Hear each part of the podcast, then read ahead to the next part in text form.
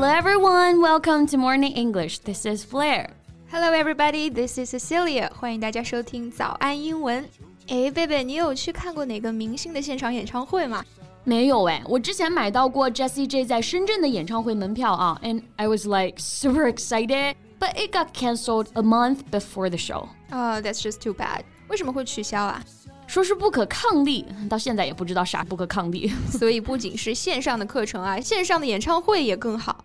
你这是猝不及防的又来个广告啊！You caught me。那上个月罗大佑的线上演唱会你看了吗？Yeah, I watched it for like twenty minutes. And was such a different experience. 是的，二零二零年啊，被称为是线上演唱会元年。经过近两年的发展，今年线上演唱会也是频繁出圈啊。So how about we make it our topic today? 今天我们就来跟大家聊聊这些很火的线上演唱会，以及那些你需要知道的英文表达吧。 我们先来聊聊线上演唱会的英文啊。可以说是 online concert 吗？嗯，我觉得 OK 啊。不过呢，还有一个更好的表达叫做 virtual concert。Yeah，virtual 字面意思是虚拟的啊。那这里不是说演唱会是虚拟的，而是呢你并没有实际去参加，而是通过线上的方式同步收看，所以我们翻译为线上演唱会。That's right. At 8 p.m. on Friday.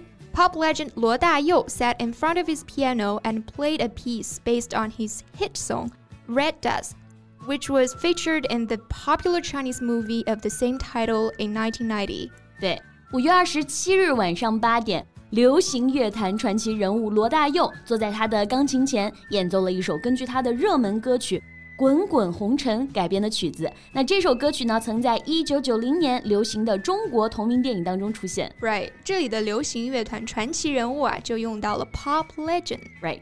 Pop 表示流行音乐，legend 在这里是指某个领域中的传奇人物 ，a very famous person, especially in a particular field, who is admired by other people。那形容词形式呢，就是 legendary，也就是大家在玩游戏的时候经常听到的那个哈，legendary。Yes。Along with his band members, Luo sang 20 of his songs for nearly two hours, including Childhood, Dream, Love Song 1980, and Love Song 1990. 首首都是经典，首首都是回忆杀啊！ 在近两个小时的演出当中呢，他和乐队成员一起演唱了《童年》。梦、恋曲一九八零和恋曲一九九零等二十首歌曲。嗯，谁的童年还没有一首童年呢？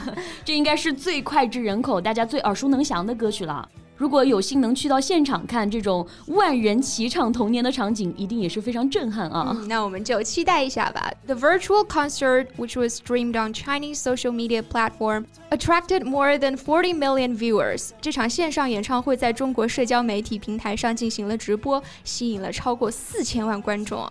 是的，那这里的直播呢，就用到了 stream。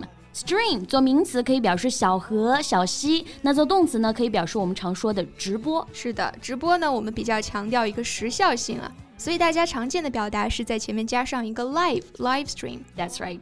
Nostalgic fans left real-time comments while watching the concert, expressing their excitement and their love for Luo, a cultural icon of their youth. 嗯，怀旧的歌迷们呢，在观看演唱会的同时实时评论。 表达了他们的兴奋和对罗大佑的热爱。他是他们年轻时候的文化偶像。嗯，我们来看个关键词啊，nostalgic，音节比较多，没关系，我们来慢一点读啊，nostalgic。So nostalgic things cause you to think affectionately about the past，也就是我们说的怀旧的。So here's an example sentence: I feel quite nostalgic for the place where I grew up. 我很怀念我成长的地方。嗯。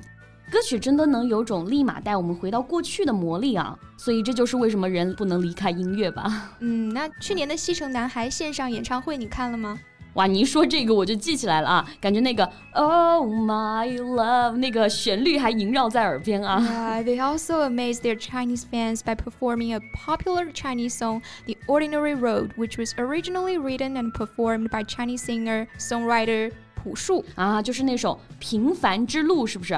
我是看的回放啊，我我简直是一身的鸡皮疙瘩。嗯，他们的中文发音之标准也是让我非常震惊啊。总之，满满的都是回忆啊。那今天我们就聊了聊线上演唱会。哪场演唱会让你印象最深刻呢？欢迎评论区给我们留言哦。That's all the time we have for today. Thank you so much for listening. This is Cecilia. And this is Blair. See you next time. Bye.